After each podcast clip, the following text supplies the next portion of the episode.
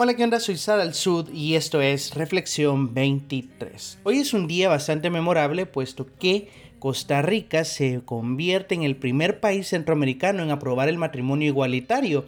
Y esto va a traer muchísimas reacciones, ¿no? Positivas, negativas, pero reacciones no van a faltar. Y es súper interesante cómo Costa Rica se une ¿no? al grupo de países que aprueban este matrimonio y de hecho es el primero que lo hace en la década, es el primero que lo lleva a cabo en el 2020. Claro, vivimos en un estado bastante anormal o más bien vivimos en una nueva normalidad que hace que todos estos movimientos y asociaciones y esfuerzos y luchas en pro de los derechos de LGTBI pues se vean un poco mermados, ¿verdad? Es difícil poder moverse a los derechos humanos cuando en muchos países se están violando precisamente estos derechos en pro ¿no? de cuidarnos del famoso coronavirus. Pero bueno, ese no es el punto de hoy. El punto es que Costa Rica lo logra hacer, pero lo interesante es cómo lo logra. Y lo interesante es que lo logra igual que los otros países. ¿Por qué es esto interesante y por qué es esto particular? Bueno, te cuento, en todos los países del mundo las leyes lo forman las asambleas legislativas o los congresos o los senados o este colegio de personas, ¿no? este grupo de personas, esta gente de saco y corbata que supuestamente vos votás cada cierto tiempo, cada 4, 3, 6 años, lo que vos querás. Los votás para que vayan a representarte a vos. Nunca los has visto, no sabes muy bien ni cómo se llaman. Solo una vez los viste que te dieron un calendario chiquito, ¿no? Y ese día vos fuiste a votar por ellos y ellos te representan. Bueno, estas personas que representan a la población en total son los que dicen qué se puede y qué no se puede hacer en un país. Y esto es súper bien, pues porque en teoría cuando todos estos representantes de la gente se ponen de acuerdo para aprobar qué se puede y qué no se puede hacer, pues en teoría eh, se muestran los intereses de todos, ¿verdad? Se muestran los intereses de aquellas personas que les puede afectar esa nueva ley y las personas que le beneficia esa ley. Pues bien, la cuestión que es Costa Rica no aprobó la Asamblea Legislativa, el Congreso, el Senado, este grupo que estamos hablando, no lo aprobó este grupo el matrimonio igualitario, lo aprobó la máxima corte de justicia de su país.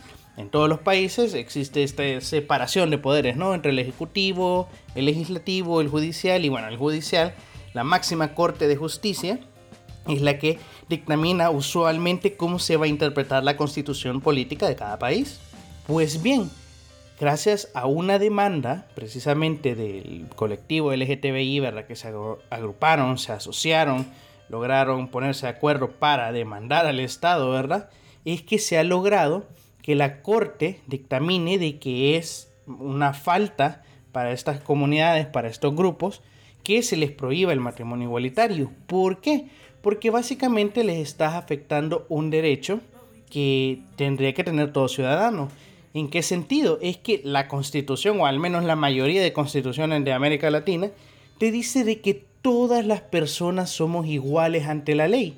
En teoría nadie debería estar exento de poder cumplir la ley, de poder beneficiarse de la ley y de poder regirse bajo la ley todos estamos iguales, desde el que tiene 10 millones de dólares en su cuenta hasta el que no tiene nada. Claro, eso está en la letra y todos lo sabemos y no vamos a entrar en ese discurso ahorita. El punto es que la comunidad, eh, por medio de estas organizaciones, lograron demandar al Estado. Lograron hacer que el Estado costarricense se diera cuenta que hay un vacío ahí que hay un derecho que no se les está dando a la comunidad LGTBI. Y es que si el matrimonio es un derecho que tiene cualquier ciudadano costarricense o al menos cualquier ciudadano de América Latina, ¿no? Este es un derecho poder escoger con quién te vas a casar, ¿verdad? Porque es un derecho, porque hay países en que no, no tenés la posibilidad de escoger.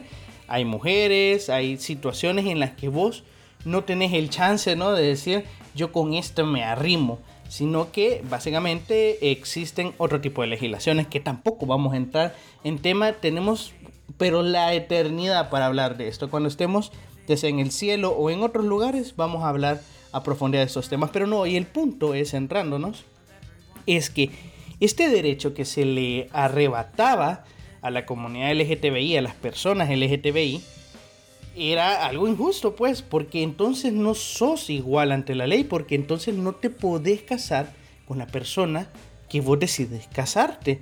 No tenés ese derecho, no tenés la posibilidad de hacerlo. Y también aquí hay muchas cláusulas, por ejemplo, hay códigos civiles, hay leyes civiles en donde ya se limita cuáles son los derechos civiles que puede tener un ciudadano y a qué puede acceder. Bueno, dentro de ese marco de leyes civiles está el hecho de que un matrimonio es la unión entre un hombre y una mujer. Ok, hasta aquí todo bien. Pero aquí hay algo súper interesante, es que dice que el matrimonio se da entre un hombre y una mujer, pero no prohíbe que se dé entre el mismo sexo, solo te está diciendo una concepción, una idea del matrimonio, pero no te da la prohibición de que lo puedas hacer entre personas del mismo sexo y todo aquello que la ley no te prohíbe te es permitido. Y más aún cuando la constitución que te dice que todas las personas son iguales ante la ley, esta constitución política que todos los países de Latinoamérica la tienen, está por encima de estas leyes civiles. Y ya de por sí, estas leyes civiles no te prohíben, no te restringen que te cases con personas del mismo sexo, o al menos así es en la mayoría de códigos civiles de Latinoamérica. Hay países bien eh, ortodoxos como Belice, por ejemplo, que te prohíbe explícitamente casarte con personas del mismo sexo.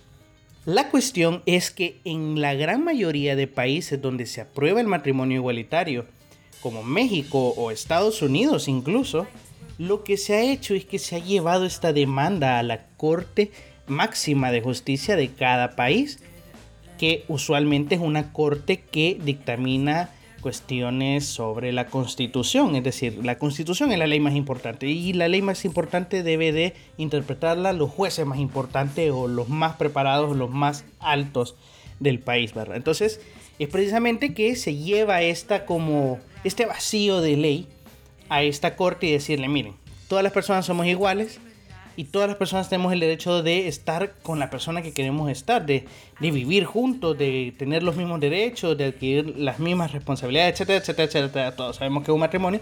Y bueno, yo quiero casarme con esta persona, pero no me dejan casarme cuando aquí la ley no me lo prohíbe. La ley nada más está diciendo que el matrimonio es entre un hombre y una mujer pero no me está prohibiendo que, yo me case con la misma persona del mismo sexo, y pero ponele que así fuera. La constitución que está por encima de esta ley te dice que todas las personas tenemos los mismos derechos sin excepción.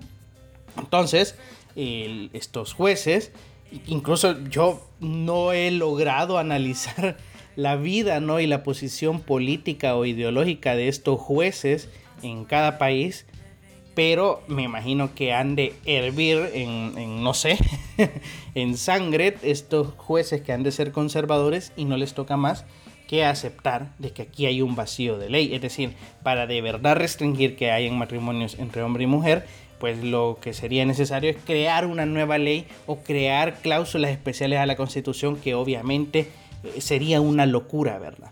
Y pues esta corte emite una sentencia en donde esta sentencia dice de que es cierto, a la comunidad LGTBI se les está coartando derechos que no debería ser así, pues porque las leyes de su propio país establecen de que todas las personas son iguales ante la ley y cada persona puede tener el derecho, la facilidad ¿no? y, la plena libertad de escoger con quién va a vivir toda su vida. Y lo interesante es que casi en todos los países de Latinoamérica al menos, lo que dicta esta Suprema Corte, ¿no? Se convierte en ley. Todas las interpretaciones que tiene esta corte se ah, convierten automáticamente en lo que llaman jurisprudencia, ¿no? Que es como que igual, como que si se hubiese hecho una ley. La cuestión es que así pasó en Costa Rica, así pasó en México, así pasó en Estados Unidos y así ha pasado en varios países del mundo, en donde al final no son los representantes del pueblo los que deciden eh, este matrimonio, ¿no? Esta forma de casarse, sino que es por las demandas de este colectivo hacia esta corte que pues se procede a decir es un derecho que estas personas tienen de poder vivir con quienes quieran. Y aquí vamos a entrar en algo todavía, creo yo, un poco más absurdo.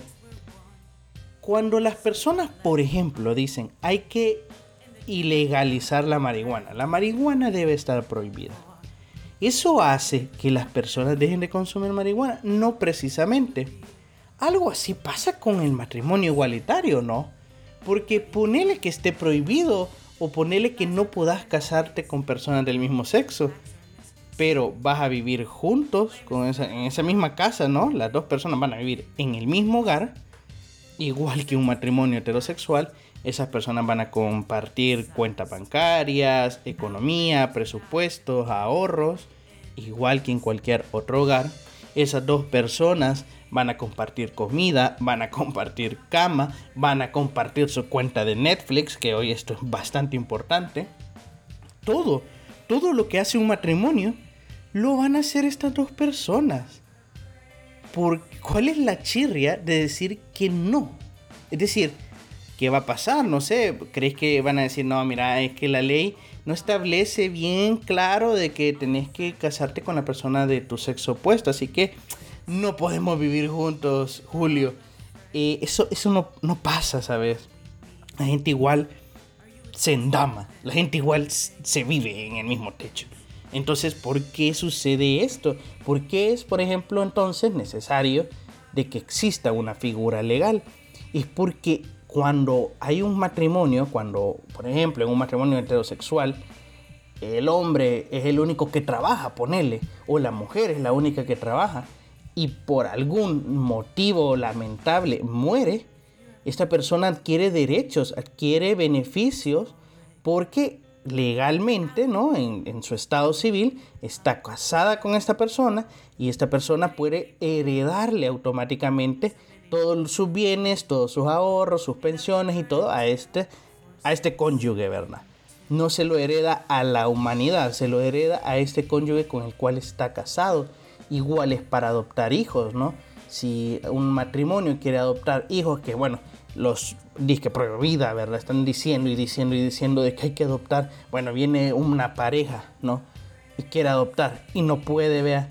Prefieren que el niño se muera de hambre, que sea cuidado por un matrimonio no homosexual, que son dos personas probablemente muy responsables y que pueden tener 17 veces más dinero que vos. Entonces, ¿Cuál es el punto del matrimonio igualitario? Es que cuando estas dos personas deciden, además de vivir juntos, de compartir juntos, de todo lo que conlleva un matrimonio, la idea de matrimonio que tenemos hasta hoy, más allá de eso, de que lo puedan hacer o no, es el estatus legal, la seguridad legal que le das a estas personas. Porque no se convierten nada más en amigos, ¿sabes? Sino que se convierten en personas que tienen beneficios ante la ley. Y cuando vos precisamente le negás esos beneficios a estas personas, sí los estás discriminando. ¿Por qué? Porque vos tenés el derecho de casarte con la persona que vos querás, pero se les estás prohibiendo a ellos, a ellas.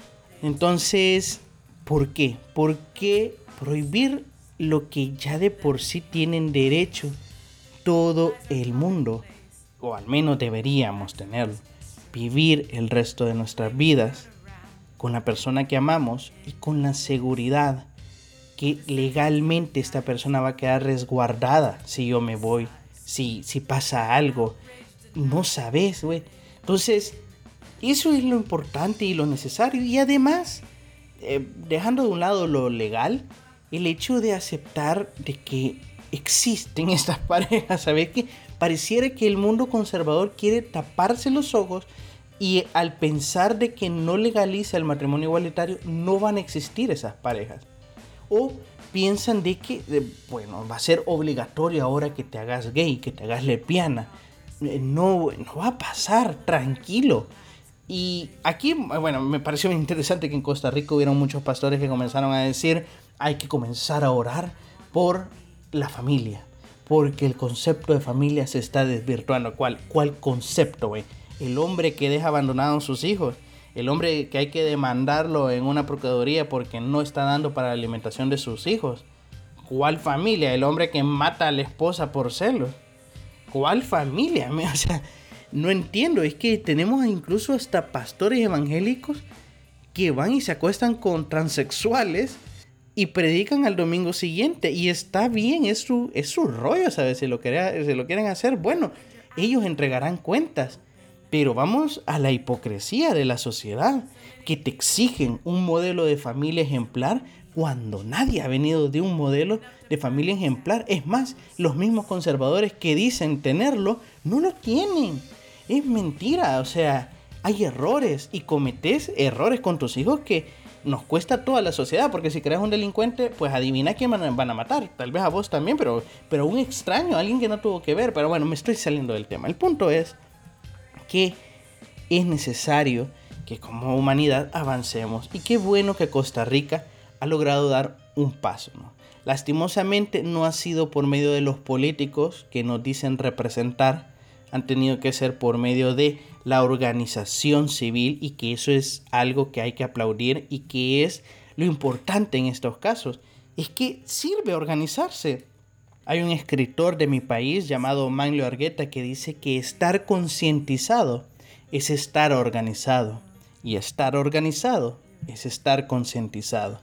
Cuando nosotros nos concientizamos como sociedad de los derechos que tenemos, nos organizamos, nos asociamos, luchamos por nuestros derechos, sí se consiguen, sí se logran. Es hora de que entonces lo hagamos, que nos movamos hacia eso, pero eso será tema de otro podcast, pero me parece increíble que lo hayan podido hacer. Hay muchísima tela que cortar porque aquí vendrán otras cuestiones jurídicas que hay que defender de muchos colectivos que están siendo discriminados, pero me parece que Costa Rica lo ha hecho bastante bien. Y es, creo yo, la diferencia de un país que decidió cambiar las balas por los libros para educar a sus ciudadanos, ¿sabes? Y creo que ese es el camino. Espero yo que realmente esta reflexión te haya ayudado, tanto como me ha ayudado a mí. Creo que el hecho de darles la opción, la libertad a las personas de escoger cuál es el camino, cuál es el estilo de vida, pero sobre todo a cuál persona quieren amar, creo que es vital y necesario si queremos caminar hacia la liberación de la humanidad. Así que espero te haya ayudado esta reflexión. Si te ha ayudado a vos, súper bien. Y te agradecería que si consideras que a otra persona le puede ayudar, pues lo compartas con ellos. Y si no, si al menos te ayuda a vos, yo me siento pero más que satisfecho. Si quieres apoyarme, puedes buscarme como Sadal Sud o Reflexión 23 en Instagram o Facebook. Y espero verte el día de mañana. Chao.